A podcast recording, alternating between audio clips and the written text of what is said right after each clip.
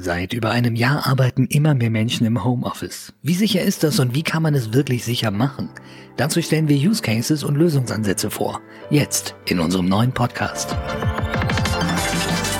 Grenzenlos sicher? Der IT-Security Podcast von Sonic Wall.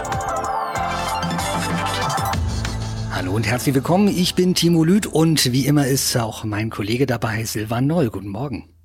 Guten Morgen, Timo. Guten Morgen zusammen. Ja, und äh, wir sind heute nicht ganz alleine zu zweit, denn wir haben uns einen Gast eingeladen. Er ist langjähriger Sonicwall-Partner und äh, mit langjährig meine ich über 15 Jahre. Als ich damals in einer Distribution neu dazukam, da hat man mir so ein kleines Geschenk gemacht, denn er startete gerade mit Sonicwall. Boris Wetzel, Geschäftsführer der Join GmbH, mittlerweile Sonicwall Platinum-Partner und Authorized Trainingspartner und Partner für Professional Services. Boris, guten Morgen. Guten Morgen. Ich hoffe, ich habe jetzt alles richtig gesagt. Perfekt. Ich hätte es nicht besser sagen können. ja, es ist echt, als ich dann so darüber nachdachte, das ist echt eine lange Zeit. Also 15 Jahre, wir gehen, glaube ich, so ins 16. Jahr gemeinsam. Also ist schon eine ziemlich, ziemlich lange, ja, eine ziemlich lange Strecke, die wir zusammen gehen. Wohl wahr. Aber äh, bisher immer erfolgreich eigentlich. Also immer mit äh, ja, Potenzial nach oben noch. Ganz genau. Und so machen wir auch auf jeden Fall weiter. Was willst du auch jetzt sagen in dem Podcast, oder, Boris? Ja. Nö, also ich, ich glaube, ihr kennt mich gut genug, dass ich auch äh, durchaus konstruktive Kritik äußere, wenn ich wollte gerade sagen, angebracht ja. wäre. Aber ganz ehrlich, genau das schätzen wir auch an dir, ja, dass du kein Blatt vor den Mund nimmst und immer das Feedback gibst, so wie du es empfindest oder auch aus der Praxis siehst. Und ich glaube, gerade das ist auch ähm, ja die, die Basis unserer Zusammenarbeit. Ne? Finde ich sehr, sehr gut, ja. Ja, es gehört einfach äh, für mich zu einer lebendigen Partnerschaft dazu. Es gibt Absolut. immer Höhen und Tiefen und äh, ja, das hat eigentlich bisher auch immer gut funktioniert. Ganz genau. genau. Ja, und unser Thema ist ja heute so ein bisschen Homeoffice. Ähm, damit haben wir alle seit langer Zeit zu tun und äh, da wollen wir heute auch mit dir so ein bisschen genauer drüber sprechen, weil du das natürlich auch so ein bisschen mehr aus der Praxis noch kennst, was denn da so die Anforderungen bei den Kunden waren oder die Herausforderungen, die da so passiert sind. Und äh, ich habe mal so ein bisschen reingeschaut. Wir haben ähm, inzwischen ja dieses sogenannte verpflichtende Homeoffice. Ähm, ich habe da mal mir so ein paar Zahlen angesehen. Also 81 Prozent der Firmen, die nutzen ja aktuell schon Homeoffice. Aber, und das hat mich dann überrascht, nur 30 Prozent der Beschäftigten arbeiten mindestens teilweise von zu Hause. Also auch diese 30 Prozent nicht mal voll. Und laut Heise liegt das Potenzial aber bei 56 Prozent, die von zu Hause arbeiten können. Also natürlich in einem Gewerbe, wo irgendwie produziert wird, da kann man das nicht machen. Man kann jetzt nicht äh, seine Nähmaschinen mit nach Hause nehmen oder was auch immer, das Fließband mit nach Hause nehmen. Aber 56 Prozent der Menschen, die in Deutschland arbeiten, hätten das Potenzial, von zu Hause zu arbeiten. Und theoretisch läuft diese Verordnung jetzt am 30. April aus. Aber man kann aktuell jetzt davon natürlich ausgehen, dass das erst noch mal verlängert wird. Und ich glaube, deshalb lohnt sich das auch noch mal so ein bisschen darüber zu sprechen. Und bevor wir jetzt richtig tief ins Thema einsteigen, hm, würde ich sagen, sprechen wir erstmal darüber, wie wir das selber erlebt haben. Also Silvan, bei dir, du bist auch schon eine ganze Zeit im Homeoffice. Ja. Wie äh, hast du das anfangs erlebt? Ja, ich habe gerade überlegt, während du gesprochen hast, ich glaube, das ist bei mir das elfte Jahr, dass ich aus dem Homeoffice raus arbeite. Wir hatten damals, ähm, als ich den Job dann angenommen habe, hier bei Sonic Wall mit Homeoffice, ähm, auch dann direkt, äh, ja, sind in eine neue Wohnung umgezogen. Und mir war es super wichtig, äh, dass ich da auch für mich einen abgeschlossenen Raum hatte, um das auch ordentlich durchführen zu können. Aber der Anfang war schon ein bisschen schwierig. Also ich hatte damals keine Kinder ähm, und war relativ äh, ungebunden, was diese Situation angeht. Also keine ja, Faktoren, die in irgendeiner Form mir das Arbeiten von zu Hause auch dann erschwert hätten. Ähm, aber ähm, ich muss ganz ehrlich sagen, ähm, dass ich mich immer so ein Stück weit ähm, gehetzt gefühlt habe, ähm, selbst wenn ich nur in die Wohnung reingekommen bin. Ja? Und dieser Zustand hat, ähm, wenn ich so mich versuche zurückzuerinnern, bestimmt einen guten Monat auch angehalten, dass ich immer so ein bisschen das Gefühl hatte beim Aufschließen der Wohnungstür, ich bin jetzt äh, oder ich muss jetzt arbeiten, bin jetzt auf der Arbeit, egal ob Wochenende war oder Feierabend. Ähm, das hat am Anfang mir so ein bisschen ähm, ja zu denken gegeben. Das hat sich aber sehr, sehr schnell relativiert. Ähm, und ich muss auch ganz ehrlich sagen, ähm, dass ich äh, nie konzentrierter gearbeitet habe als im Homeoffice. Also ähm, sicherlich ist so dieser Faktor Austausch mit Kollegen und alles, was so dazugehört, eben nicht mehr da gewesen. Ähm, aber ähm, so wirklich die, die Konzentration, das Dranbleiben auch an Themen, ähm, das hat mir im Homeoffice schon immer sehr, sehr gut gefallen. Und äh, ich glaube auch persönlich, es macht einen großen Unterschied, ähm, ob man in einer Firma arbeitet, wo eben alle aus dem Homeoffice heraus. Das war bei Sonic Wall von Beginn an ja schon immer der Fall. Es saßen ähm, ja alle ähm, im Homeoffice oder auf jeden Fall zum größten Teil im Homeoffice. Alle hatten die gleiche Ausgangsbasis. Ich glaube, es ist dann ein bisschen schwieriger, wenn man in einem Konstrukt arbeitet, wo irgendwie ein Großteil im Büro ist, dieses Miteinander hat, gemeinsam essen geht etc. und man dann so ähm, ja abgekapselt irgendwie für sich alleine zu Hause sitzt und diese Interaktion fehlt. Das kann ich mir schon äh, vorstellen, dass es es schwieriger macht. Aber speziell in meinem Konstrukt muss ich sagen, habe ich das sehr ähm, zu schätzen gelernt. Und wenn ich jetzt die Wahl hätte, ähm, weiterhin Homeoffice oder irgendwo wieder im Büro, äh, müsste ich keine Millisekunde drüber nachdenken. Homeoffice ist genau mein Ding und ich komme damit persönlich sehr, sehr gut zurecht. Ja, ist bei mir eigentlich genauso, wobei bei mir der Anfang ein bisschen anders war. Also erstmal ist es bei mir nicht schon elf Jahre her, sondern ich kann es nicht genau sagen, weil das bei mir ein schleichender Prozess war. Also ich sage mal so drei, vier Jahre. Es ging damals äh, damit los, dass ich in einem Büro gearbeitet habe bei äh, Dell Sonic Wall Quest. Das war ja alles irgendwo zusammen eine Zeit lang damals und äh, wir waren vier Leute in dem Büro und irgendwann wurde das immer weniger, weil der ein oder andere dann da schon anfing im Homeoffice zu arbeiten. Dann hat mal jemand aufgehört und irgendwann saß ich im Büro alleine und habe mir irgendwann die Frage gestellt, warum fahre ich jetzt eigentlich noch hier rein? Macht das eigentlich einen Sinn, dass ich jeden Morgen meine 25 Kilometer ins Büro fahre und ähm, da ist eigentlich keiner, mit dem ich jetzt irgendwo interagieren kann, äh, in die Kaffeeküche gehen kann oder wie auch immer und habe dann mal angefragt, ob ich mir mal einen Wechsel machen kann, ob ich jetzt sagen kann, so drei Tage die Woche zumindest, dass ich von zu Hause arbeite und habe das mal ausprobiert für mich und da dann festgestellt, das gefällt mir eigentlich ganz gut und irgendwann wurde das Büro dann sowieso geschlossen und da habe ich dann den kompletten Wechsel gemacht und für mich ist es eben auch so, wie du gerade sagst, man arbeitet konzentrierter. Der Nachteil ist natürlich auch, äh, man muss sich manchmal wirklich dann ja, wie soll ich sagen, äh, so ein bisschen selbst disziplinieren und zwar nicht in der Form, dass man arbeitet, sondern dass man irgendwann auch mal wieder aufhört zu arbeiten. Das äh, hat eine Zeit lang gedauert, dass man, also bei mir war es zumindest so, äh, dass man dann irgendwie am Computer saß und irgendwann war es draußen dunkel und man saß da immer noch dran, weil man gar nicht auf die Uhr geguckt hat. Man muss ja irgendwie irgendwo nach Hause fahren und ähm, ja, das habe ich dann aber mit der Zeit hinbekommen. Was ich mhm. aber auch schön finde, ähm, das sollte dann vielleicht den Chef immer nicht unbedingt hören, aber ich glaube, das ist ganz normal. Man kann halt zwischendurch auch mal die Wäsche waschen und äh, dann eben wieder an den Schreibtisch gehen, weil man kann sich natürlich die Zeit so ein bisschen anders aufteilen und äh, das geht natürlich nicht, wenn man im Büro ist. Also ich weiß aber auch von ganz vielen, die sagen, ich komme damit nicht klar. Ich kann nicht von zu Hause arbeiten. Ich äh, fühle mich da unwohl. Ich habe überhaupt gar keinen äh, richtigen Schreibtisch dafür. Ich müsste das jetzt irgendwie im Wohnzimmer auf dem Sofa machen, dann kriege ich Rückenprobleme oder was auch immer für Probleme dann. Ähm, oder es sind immer die Kinder da und man kann da nicht konzentriert arbeiten. Also man muss sich wirklich, wenn man das macht, darauf einstellen und äh, die Möglichkeit irgendwie sich schaffen. Weil einfach so in jedem Haushalt ist es wahrscheinlich nicht möglich. Ja, gebe ich dir recht, ne? Das denke ich auch, ja. Ja, und dann wollen wir jetzt mal wieder zu äh, Boris kommen und ich glaube, damit äh, gehen wir dann auch mal in das Thema rein. Wie ist es bei, bei der Join gerade? Sind bei euch jetzt alle Mitarbeiter im Homeoffice? Wie fing das bei euch an und äh, wie wirkt sich das Ganze bei euch so auf den Geschäftsbetrieb aus? Ja, also wir haben letztes Jahr, als das Ganze losging, äh, haben wir uns äh, angeschaut, was, äh, was wir denn machen können. Also welche Möglichkeiten haben wir, können wir überhaupt arbeiten, wenn keiner mehr ins Büro kommt. Und ja, dank ja, Cloud-Services, die man schon im Einsatz hatte und dank VPN-Technik ähm, haben wir eigentlich relativ schnell gemerkt, dass es eigentlich kein Problem ist, dass wir alle nach Hause schicken könnten. Ähm, haben aber äh, von den Büroräumen her, sage ich mal, den Luxus, dass äh, eigentlich jeder in einem eigenen Raum sitzt. Und wir haben das eben dann den Leuten freigestellt, dass sie äh, eben ins Büro kommen können ähm, und damit also auch die Hygienemaßnahmen einhalten können. Also sie sitzen, wie gesagt, allein im Raum, sie können lüften äh, und damit ist also dieses äh, Risiko relativ gering. Und weil eben manche eben genau das gesagt haben, was du gerade gesagt hast, Timo, äh, die haben zu Hause gar keine, kein, kein Büro oder keine Arbeitsumgebung, wo sie eben vernünftig arbeiten könnten. Und äh, das haben wir eigentlich jetzt auch so, so beibehalten und das fun funktioniert eigentlich recht gut, muss ich sagen. Also wenn zum Teil sind auch Leute dann äh, zu Hause für ein paar Tage und kommen dann wieder ins Büro. Und äh, durch die, durch die räumliche Trennung haben wir da eigentlich ja, recht, einen recht guten Mischmasch, sage ich mal, aus Homeoffice und äh, Bürotätigkeit.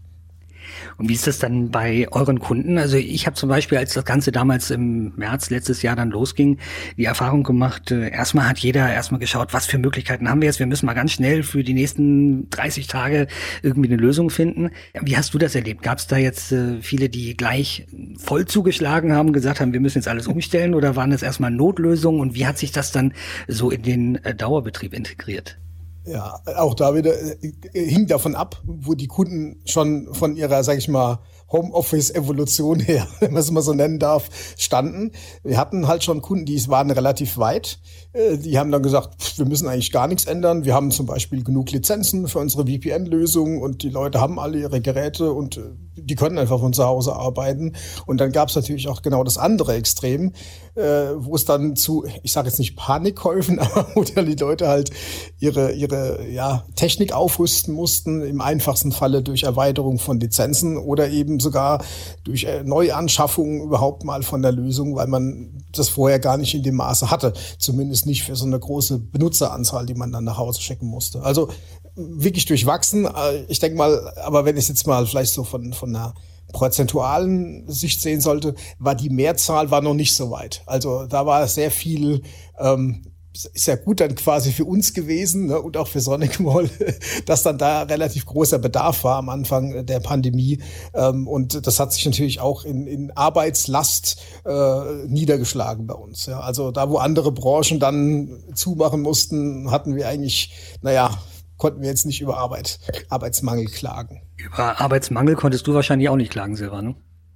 Also ich sehe das ja, aber bei uns natürlich das gleiche Thema äh, in Grün. Also was mich interessieren würde, Boris, ähm, also ich habe aus von meiner Seite sehr, sehr stark wahrgenommen, so zum Beginn dieser Pandemiephase, also als das Thema wirklich so akut wurde ähm, und ja jeder letztlich irgendwo plötzlich gezwungen war zu handeln, ähm, aber das weder im Budgetplan drin hatte, sich ähm, noch mit in diesem Umfang auf jeden Fall mit dem Thema im Vorfeld befasst hat, ähm, habe ich festgestellt, dass der eine oder andere doch sehr kreativ geworden ist ähm, und dann irgendwie äh, per Windows Remote Desktop einfach seinen Terminal-Server oder seinen PC, der im Office stand, freigegeben hat und sowas in der Richtung. Ähm, natürlich verbunden äh, mit durchaus Security-Bedenken dahinter. Und ähm, wir stellen aktuell auf jeden Fall fest, jetzt auch schon seit geraumer Zeit, ähm, je äh, länger die Firmen Zeit haben, sich mit diesem Thema zu beschäftigen, je mehr oder ja, je mehr Gedanken macht man sich letztlich auch um das ähm, ordentliche Durchführen einer solchen ähm, ja, Installation, einer solchen Struktur und Umgebung. Ähm, und sie jetzt eben doch deutlich mehr ähm, ja wirklich äh, an Idee auch damit reinfließt, wie sowas aussehen könnte.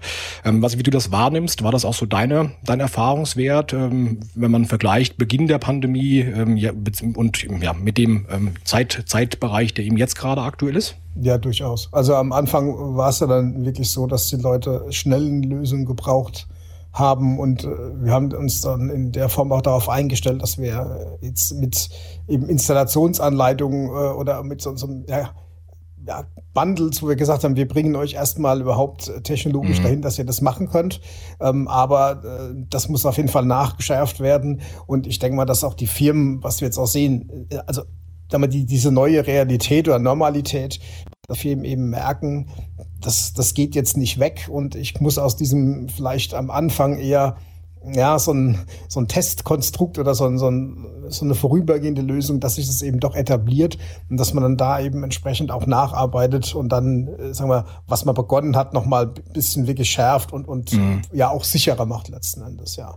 ja. Weil, also ich denke mal, die Erfahrung auch ähm, weil ich hatte es auch die Tage mit jemandem, der sagt, ja, was, was, was glaubst du denn, wenn das vorbei ist, wird es dann wieder so sein wie vorher? Und dann, also ich bin der Meinung, und das ist auch in Gesprächen mit Kunden und, und äh, anderen Partnern, dass das nicht mehr so wieder wird wie zuvor. Also es wird, mhm. ähm, natürlich wird es wieder sich in einer gewissen Weise normalisieren, aber ich glaube auch, dass einfach die, die Leute, wenn sie jetzt mal im Homeoffice waren, das gar nicht mehr, äh, ja, dass du die dazu nicht bekommst, wieder äh, komplett zurück ins Büro zu gehen, sondern dass es einfach eine gute Mischung geben wird später. Ne? Das also nicht wie jetzt bei euch, die eben generell Homeoffice haben, aber das ist eben bei anderen Firmen, die sagen, naja, du hast dann vielleicht zwei, drei Tage Homeoffice äh, und dann kommst du wieder ins Büro, um eben auch den Kontakt zu, zu den Kollegen nicht zu verlieren und so. Also ich denke mal, sowas wird sich hinterher dann äh, rauskristallisieren. Also dass man eben so ein Best of both Worlds sozusagen dann daraus, äh, ja. äh, sich daraus ergeben wird. Ne? Das ist auch meine persönliche Einschätzung. Ich gehe auch stark davon aus, dass es genau dahin laufen wird. Bin sehr gespannt, ja, wie dieser Wandel dann auch irgendwie auf ähm, ja, Leerstände äh, zum Beispiel für Geschäftsräumlichkeiten dann, äh, wie sich das auswirken wird. Meine, äh, jetzt für ganz große Firmen, ähm, die ja da wirklich riesengroße Büroräumlichkeiten haben, die dann aber zum Teil eben gar nicht mehr genutzt werden müssen, wird das ja potenziell auch Auswirkungen haben. Aber ich denke auch, das wird so, ein, so eine Mischung sein aus ähm, ja, Präsenz im Büro, aber dann doch durchaus der Flexibilität von zu Hause Hause aus arbeiten zu können. Zumal es ja auch ähm, ja sinnbefreit wäre, wenn man jetzt wirklich viel Geld und Zeitaufwand in die Hand genommen hat, um Lösungen zu schaffen, um genau das zu tun. Wenn man dann irgendwann sagen würde, ja, die sind jetzt zwar da, aber wir nutzen sie halt nicht mehr. Ne? Von daher denke ich auch, das macht schon absolut Sinn, ja. Ähm, mich würde interessieren, weil wir von unserer Seite auch durchaus, wenn wir ja die Use Cases uns mal anschauen, ähm, die auf die wir treffen, äh, wenn äh, es um die Fragestellung geht, ähm, wie kann ich jetzt einen Mitarbeiter im Homeoffice überhaupt sicher ins Unternehmensnetz mit reinbringen, dann habe ich natürlich einmal so ganz klar diese klassische Fraktion, die vorher äh, ja mit einem Desktop-PC irgendwie im Unternehmen unterwegs war, ähm, nichts Mobiles, das der Mitarbeiter jetzt einfach mit nach Hause nehmen konnte. Ähm, da habe ich natürlich ganz, ganz stark dann den Bereich irgendwie mit drin, ähm, dass ich das Thema Bring Your Own Device, also die Nutzung von privaten eigenen Endgeräten, sei es jetzt irgendwie ähm, ja, iPad oder Tablet prinzipiell und ähm, dann das private Notebook zum Beispiel mit einbinde. Ähm, und dagegen steht hier letztlich auch so ein bisschen äh, dann die Unternehmenskultur, die vorher schon sehr stark auch mit äh, Notebooks, irgendwie dann Docking Station Monitor gearbeitet hat ähm, und die ich dann letztlich auch relativ einfach mit nach Hause nehmen kann.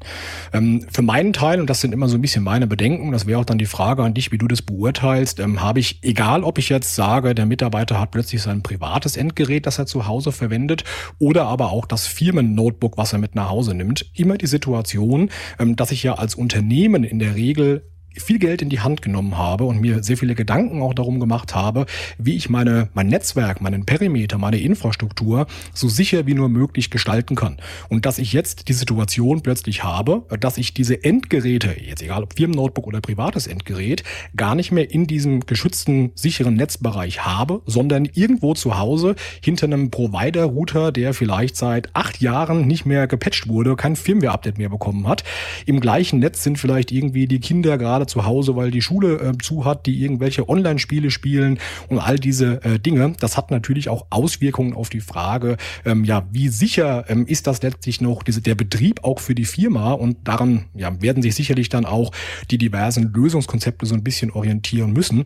Ähm, ja, da vielleicht mal die Frage ähm, an dich aus der Praxis. Ähm, wie sieht das bei Kunden, die du betreust, aus? Ähm, sind das primär Kunden, die schon wirklich äh, Firmen-Notebooks mit allem drum und dran hatten, einfach umziehen konnten oder wie hast du das das wahrgenommen? Auch da wieder sehr gemischt. Äh, also zu dem, was ich vorhin gesagt habe, die Firmen, die schon relativ weit äh, in ihrer Entwicklung waren, also die schon eben Homeoffice hatten und Leute entsprechend ausgestattet haben, für die war das natürlich relativ entspannt, weil mhm. da hat sich nicht viel geändert. Wir haben aber bei etlichen Kunden, und das war wirklich einer der Haupt-Use-Cases, den wir da wirklich gesehen haben, dass die Firmen gesagt haben, wir haben ein Problem, wir haben nicht genug äh, Equipment. Also wir haben natürlich okay. Mitarbeiter, die sind, weil es klassischerweise gab es in den Unternehmen so Gruppen, die eben schon zu Hause gearbeitet haben oder mobil unterwegs waren, dann hat es ja keine Rolle gespielt, ob die jetzt von zu Hause war und äh, gearbeitet haben oder eben der, der, der klassische Vertriebsmitarbeiter, der eben dann auch bei Kunden war mhm. ja. äh, und, und eben die, die, die klassischen Büroarbeiter, sage ich jetzt mal so. Dann hat sich eben gezeigt, ähm, so viele Laptops haben die gar nicht, um jetzt da plötzlich diese Mengen an, an Leuten auszustatten, um nach Hause schicken zu können. Und dann hat sich daraus eben ergeben, dass die, es war eben die Anforderung, wie schaffe ich es, Mitarbeiter, die mit ihren privaten Endgeräten arbeiten, auf Firmenressourcen zugreifen zu lassen, ohne dass da irgendwas passieren kann. Also das mhm. war die eine große Herausforderung, die man gelöst hat. Ähm, und sicherlich in dem Firmenumfeld, also mit äh, Firmenendgeräten, da nochmal auch die, das, was man schon hatte, zu erweitern, um zu sagen, ja, was du gesagt hast, wie schütze ich denn jetzt so ein Gerät? Ähm, was nicht mehr hinter mein, meiner Corporate Security Infrastruktur äh, ist. Also wie, wie bekomme ich das hin? Weil nur mit dem VPN-Client ist das Endgerät ja noch nicht sicher. Und was tue ich eben dort, um diesen Endpunkt so äh, eben zu schützen, dass ich eben, sage ich mal, meinen Perimeter so erweitere in Anführungszeichen, dass ich auch da äh, ja die, die Sicherheitsvorkehrungen so setze, dass da keine ja kein Einfallstor entsteht. Mhm. Also ich finde, das ist ein sehr interessanter Aspekt und du hast ja, glaube ich, ein, ähm, ein, ein Wort oder eine Möglichkeit auch gerade schon aufgezeigt. Du hast über einen ähm, VPN-Client gesprochen. Ne? Ähm, es gibt ja ganz viele verschiedene Optionen, wie du deine Mitarbeiter nun letztlich irgendwie gesichert anbinden kannst. Ähm, ja, klar, Client ähm, ist eine Option. Da werden wir sicherlich jetzt im Verlauf auch nochmal drüber sprechen, ähm, wie das aussehen kann, welche Möglichkeiten man damit hat. Ähm, eine zweite Option, äh, die aber durchaus ähm, gut funktioniert und die auch einige Unternehmen für sich adaptiert haben, ist natürlich die ähm, Option, eine ja, kleine Firewall äh, in das ähm, Homeoffice des Mitarbeiters zu stellen ähm, und die dann letztlich einfach mit einem VPN-Tunnel die Verbindung zur Zentrale wieder aufbauen zu lassen, mit allen Vorteilen der lokalen Kontrolle, mit Security Services etc. Ähm, und dann haben wir auch ähm, durchaus häufiger in Projekten gesehen, dass äh, Firmen so eine Art äh, Company Wireless, Firmen Wireless aufgebaut haben, ähm, sprich ähm, wirklich vor Ort in die Homeoffices einen Access Point gestellt entwickelt haben, der wiederum hardware-seitig einen Tunnel äh, zur Unternehmensfirewall oder auch zum Unternehmens SSL VPN Gateway ähm, aufbaut, damit der Mitarbeiter wirklich mit seinem Notebook im, ich sag jetzt mal, Company Wireless ist, obwohl er zu Hause sitzt und dann trotzdem sicher auf seine Daten zugreifen kann. Ähm, was ist denn so der Haupt-Use-Case bei äh, euren Kunden gewesen? Sprich, wie habt ihr das hauptsächlich realisiert? Kannst du das irgendwie greifen? Ja, also wir haben mit so einem Company Wireless habe ich jetzt noch gar nicht wirklich gesehen. Ähm, mhm. Wir haben vereinzelt für, sage ich mal, ab einer gewissen ja, Leitungsebene durchaus, dass die, äh, dass die Leute zu Hause eine kleine Firewall haben, um von dort arbeiten zu können. Aber mhm. für die meisten äh, war es einfach wirklich so, dass die dann entweder über einen, über einen VPN-Client angebunden worden sind äh, oder eben über ein, so eine Portallösung, also so ein, ja, mit dem Browser sich drauf zu verbinden und dann von dort eben dann auf die Ressourcen zuzugreifen. Das ist also aus in unserem mhm. Umgebung, Umfeld ist es eigentlich so die, die, die Mehrheit wirklich der, der quasi Anbindung. Ja, so eine mit, mitunter so eine klassische Portallösung, die du gerade angesprochen hast, ne? Damit ja. ähm, der User sehr einfach auf die Infrastruktur zugreifen kann. Ich meine, wenn du dir äh, diesen, diesen Client Connect oder prinzipiell ja die Fragestellung, wie konnektiert sich dieser User äh, ins Unternehmen anschaust, ähm, dann wirst du ja mehr oder weniger mit zwei verschiedenen Optionen beziehungsweise Protokollen konfrontiert. Ne? Du hast ja einmal ähm, das klassische IPsec, also die Security-Erweiterung des IP-Protokolls. Und zum anderen hast du aber SSL-VPN. Das heißt, die Kommunikation basiert im Grunde auf HTTPS. Ähm, ich glaube, ich hatte das in einem meiner ersten Podcasts mal ähm, erwähnt. Ich habe äh, selbst damals 2008, 2009 war das, glaube ich, liegt schon lange zurück, mal im Sonic Wall Support gearbeitet und habe ähm, gerade in diesem Zeitrahmen recht häufig eben mit Situationen zu tun gehabt, ähm, wo Kunden durchaus äh, clientseitig äh, Probleme hatten, wenn ein IPsec-Client zum Einsatz kommt. Ähm, also ich habe äh, für meinen Teil zum Beispiel ähm, auch die Erfahrung gesammelt, ähm, also letztlich ist es ja so, wenn du jetzt einen Client auf deinem Notebook installierst und das ist eben ein IPsec-basierter Client, dann sorgt er ja bei der Installation dafür, ähm, dass letztlich in diesem jetzt wird es ein bisschen technischer, aber TCP-IP-Stack letztlich einfach diese Security-Erweiterung ergänzt wird. Ja? Und ähm, alleine diese, dass, dass die Tatsache, dass das ergänzt wird, ähm, sorgt dafür, dass das auch in der Regel nicht beliebig häufig äh, passieren kann. Das heißt, ähm, du als Systemhaus ähm, hast sicherlich nicht die Möglichkeit, jetzt von fünf verschiedenen Anbietern fünf verschiedene IPsec-Clients einfach auf der Notebook zu installieren, weil jeder versuchen würde, diese Security-Ergänzung damit reinzupacken und dann wird es zu Problemen kommen. In der Praxis für ähm, den Heim Heimanwender oder Anwender prinzipiell ist erfahrungsgemäß aber das Hauptproblem, ähm, dass in ganz vielen Umgebungen, wo dieser Mitarbeiter unterwegs ist, das ist aktuell vielleicht ein blödes Beispiel, aber so klassisch irgendwie bei ähm, ja, einer großen äh, Fastfood-Kette in einem, in einem offenen WLAN, ähm, da ist eben nicht immer sichergestellt, dass das IPsec-Protokoll überhaupt erlaubt ist und durchgelassen wird. Das heißt, ich habe immer ein Stück weit die Situation, dass der User gar nicht ja, unproblematisch dieses Protokoll nutzen kann, da wo er sich gerade befindet. Und erfahrungsgemäß ist ist es von der administrativen Seite auch so, dass ich als derjenige, der dieses ähm, IPsec Gateway einrichtet, in vielen Fällen ist das dann die Firewall, die diese ähm, Tätigkeit mit übernimmt, ähm, habe ich häufig eben die Situation, dass ich dort ähm, eine Konfiguration erstelle und muss dann aber eine Art Konfigurationsdatei auf den Client bringen damit er überhaupt weiß, mit welchen Parametern er IP6-seitig zurück mit der Firewall ähm, spricht. Ähm, ist das ähm, etwas, ähm, wo du in der Praxis äh, mit arbeitest, also Client-Verbindungen auf IPsec-Basis, oder hast du da aus den genannten Gründen, oder falls du es anders siehst, erzähl's mir gerne, ähm, ja, Erfahrungen mit. Machst du das noch oder ist das eher weniger Inhalt deiner, deiner Projekte? Also diese IPsec-Clients ist eigentlich seit Jahren rückläufig. Also das ist auch nichts, was wir favorisieren, mhm. wenn wir Kunden jetzt beraten, weil das genau aus den genannten Gründen. Ja, du hast mhm. zum einen, du musst einen Client installieren, der muss konfiguriert werden und man hat äh, eigentlich nie die Gewissheit, dass man in einem fremden WLAN, sei es im Hotel oder äh, auch bei einem Kunden, äh, dass dann da entsprechend die, die Geräte so konfiguriert sind, dass die eben so, so eine VPN-Verbindung aufbauen können. Deswegen ist da ja seit Jahren eigentlich der, der ganz klare Trend ist, über SSL zu machen. Und äh, wie gesagt, da gibt es dann verschiedene Darreichungsformen, auch wieder ein, ein Client, der aber im Regelfall viel, ja, problemloser zu integrieren ist, weil er eben SSL verwendet als Verbindungsauf, mhm. als zum Verbindungsaufbau oder eben noch einfacher eben so eine Portalsgeschichte, weil das dann für den User in letzter Konsequenz natürlich viel, viel einfacher ist, weil er muss nichts installieren, er muss da nichts updaten, er nimmt einfach einen Browser und verbindet sich auf eine Webseite, so wie wenn er surfen würde. Also das ist, sagen wir, die Hürde für den Anwender ist eigentlich die, die kleinste und wenn er damit arbeiten kann und die Dinge tun kann, die er tun muss, ist es eigentlich ja mit der favorisierteste Weg, das über den Weg anzubieten. Mhm, kann ich nachvollziehen, ja. Also ich stelle jetzt mal die unparteiische Frage, Timo. Du kommst ja eher so aus dieser vertrieblichen Richtung. Äh, kannst du dem folgen noch, was wir hier gerade äh, besprechen, oder äh, müssen wir da irgendeinen Teilbereich noch mal etwas simplifizieren, damit äh, man das nachvollziehen kann? Also ich habe das Gefühl, ich konnte auf jeden Fall jetzt noch so weit folgen. Ähm, aber das ist ja immer, wir hatten das letztens irgendwann in einem anderen Podcast ja schon, glaube ich, schon mal angesprochen, äh, wenn man fragt, haben, haben alle verstanden, worum es geht und alle nicken. genau.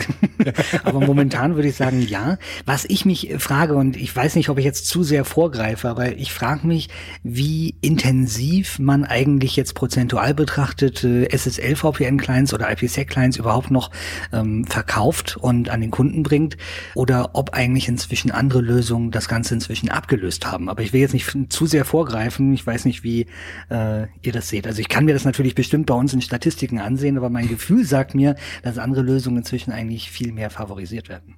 Ja, also ich denke, da können wir auf jeden Fall in der Überleitung gut drüber sprechen. Ich würde ähm, thematisch gerne noch einen Punkt äh, oder eine Rückfrage noch ergänzen wollen zu dem, was Boris gerade gesagt hat. Aber dann denke ich, ist das eine sehr gute Überleitung eben ähm, zu den Optionen, mit denen wir ja heutzutage so konfrontiert werden, wenn das okay ist, Timo. Absolut, klar. Sehr gut, okay. Ja, also was mich interessieren würde, ähm, dass ich meine, ich sehe das natürlich von unserer Seite aus, ähm, wie ja, wir haben ja ein klassisches äh, Partnerbusiness eben als Hersteller. Wir vertreiben ja wirklich nur über unsere Fachhandelspartner äh, und nicht direkt. Ähm, das heißt, ähm, ich sehe ja hauptsächlich so das, was wir eben dann mit Partnern besprechen. Deswegen wäre ich sehr daran interessiert, äh, Boris, wie du das eben aus der Praxis auch siehst. Ähm, die Frage, die ich ähm, häufig gestellt bekomme, ist: Du hast ja letztlich, wenn du sagst, okay, du hast dich jetzt dafür entschieden, du nutzt einen SSL VPN-Client auf Basis der gerade genannten Einschränkungen im IPsec-Bereich.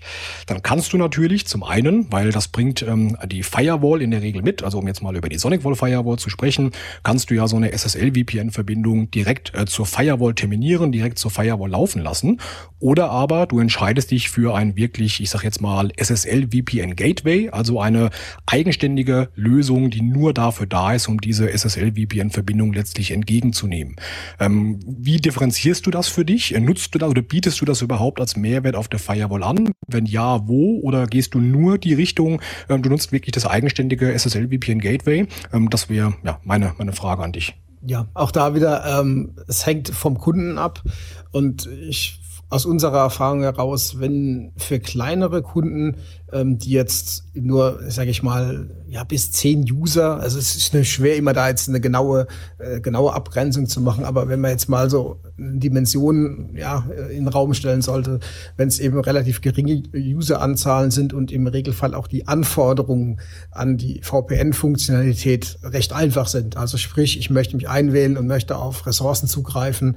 Und äh, damit war es es auch schon ist es absolut ausreichend und auch jetzt aus, aus Kostengründen für den Kunden natürlich absolut passend, das über, über die Firewall zu machen, weil die Ansprüche oder die Anforderungen, die da sind, kann man da relativ gut mit erledigen. Und man hat ja jetzt, wenn wir jetzt auch nochmal doch einen Brückenschlag auch zu den Sonic Wall Firewalls äh, machen möchten, erst mittlerweile auch sogar, was die Security betrifft, die Möglichkeit zum Beispiel auch mit einer Zwei-Faktor-Authentisierung sich anzumelden, weil das mhm. auch so ganz wichtiger Punkt, ja prekäres Thema ist, also ja. dass eben viele Dinge eben ja anhand von Passwortdiebstahl oder Identitätsdiebstahl eben äh, ja, dass da eben auch Firmeneinbrüche stattfinden. Also von der Seite her, für, für kleinere Umgebungen, denke ich mal, ist es absolut äh, passend. Und da skalieren die Firewalls auch, ähm, dass man da also dem, dem Kunden eine gute Lösung anbieten kann. Wenn das aber größer wird, ähm, macht es auf jeden Fall Sinn, äh, dann in Richtung einer dedizierten Appliance zu gehen. Also das heißt jetzt dann als virtuelle Maschine äh, oder eben auch äh, in letzter Konsequenz als eine, als eine Hardware-Appliance. Und da hängt es dann eben wirklich davon ab, wie viele User hat denn der Kunde, was für Applikationen will er denn entsprechend äh, ja damit erreichbar machen, weil eben auf den auf diesen dedizierten Appliances eben auch ganz andere Funktionalitäten zur Verfügung stehen. Also es gibt ja so spannende Dinge wie, wie End, Endpunktkontrolle, also wo ich schon mal identifizieren kann, kommt das Gerät oder das Gerät, was ich da jetzt irgendwie versuche zu, zu verbinden, kenne ich das, äh, ja, entspricht es meinen Compliance-Anforderungen zum Beispiel. Das sind also Dinge, die es zum Beispiel auf der Firewall nicht gibt, ähm, aber dann eben auf den, auf den äh, dedizierten Appliances.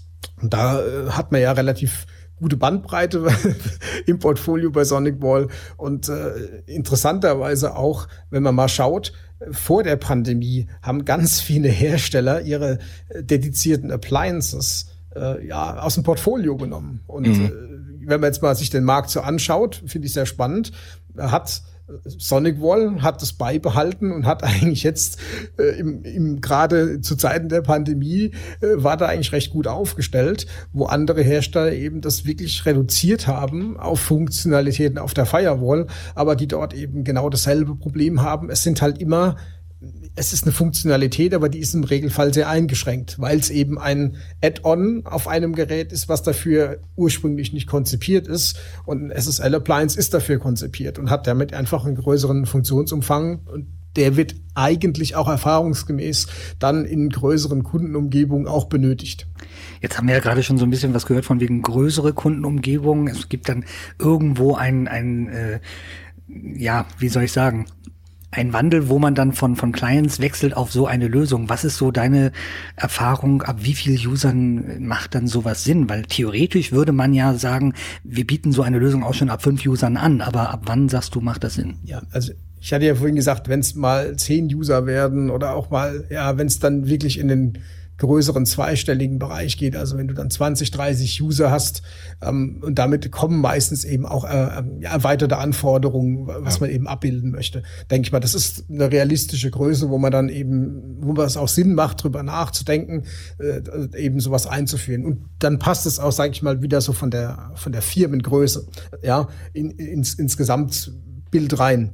Weil das ist ja genau das Problem, was wir hatten, du hast jetzt einen relativ kleinen Kunden ähm, und wenn du sagst, er kauft eine Firewall jetzt würde er auch noch ein SSL-Gateway kaufen, äh, ist es halt, wenn du mal dann die, die Firmengröße und sag mal den, den Kostenrahmen anschaust, passt es einfach nicht. Aber wenn du mal in so eine Größenordnung, also ich 25, 30, 40 User kommst, dann passt es normalerweise auch ja, ins, ins, sag mal, zu diesem Gesamtbild des Unternehmens und wo auch so eine Investition durchaus dann auch im Rahmen ist. Wobei es erfahrungsgemäß auch immer Ausnahmen von der Regel wie so oft im Leben gibt. Ne?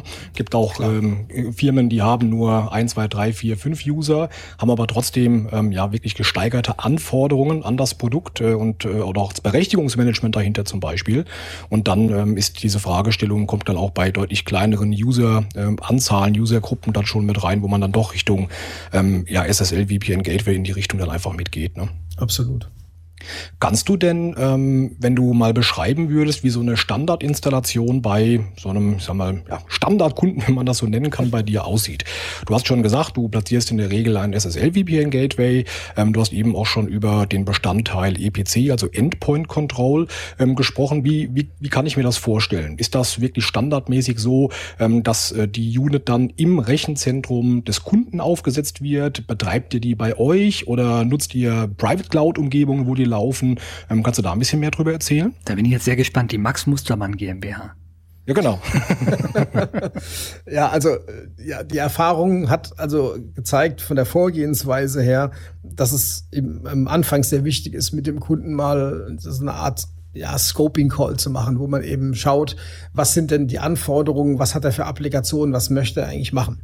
Also sprich, was sind die, so auf Neudeutsch diese Pain Points, die der, die der Kunde hat, ähm, weil er natürlich nicht weiß, was man auf der anderen Seite mit den Geräten machen kann. Und dieses, sag ich mal, dieses Matching, zu sagen, er beschreibt, was er für ein Thema hat Und dann kannst du sagen, okay, mit was können wir diese, diese Probleme oder diese Anforderungen oder diese Herausforderungen lösen? Ähm, das müssen wir dann machen. Und das heißt, in so einem Call kann man erstmal rausfinden, äh, in welche Richtung gehen wir denn? Ja, wenn wir jetzt auch da wieder den Brückenschlag zu, den, zu dem SonicWall Portfolio nehmen, es gibt zum Beispiel zwei verschiedene SSL Appliances, groß und klein, also tausend und hunderte äh, äh, Serie. Das heißt, nehmen wir erstmal das richtige Gerät und eben davon ausgehen, dann eben das zu planen, was mit dem Kunden zu machen ist, äh, anhand auch von Checklisten, dass er die nötigen Vorbereitungen macht, die er in seinem Netz machen muss, dass eben so ein Prozess der Installation relativ äh, schlank abläuft.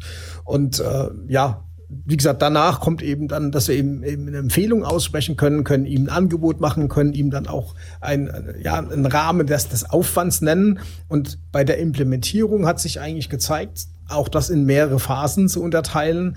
Und äh, natürlich Corona getrieben war es erstmal ans Laufen zu bekommen. Da war eben der primäre Fokus darauf, man bekommt die Leute online. Das heißt, die können sich einwählen, die können arbeiten.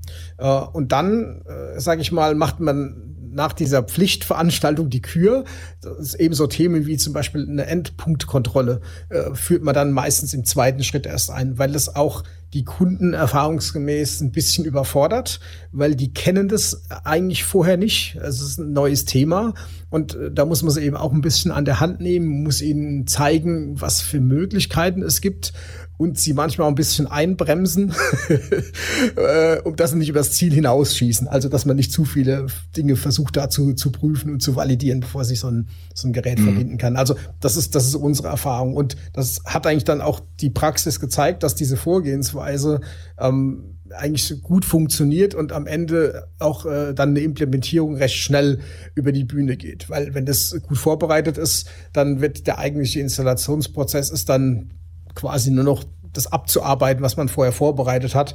Und dann ist man da wirklich relativ schnell am Start. Und das, ja. äh, ich sage mal, haben wir so ein bisschen perfektioniert im Rahmen von Corona auf jeden Fall. Ja, glaube ich. Da war die Projektdichte ja auch einfach deutlich höher. Ne?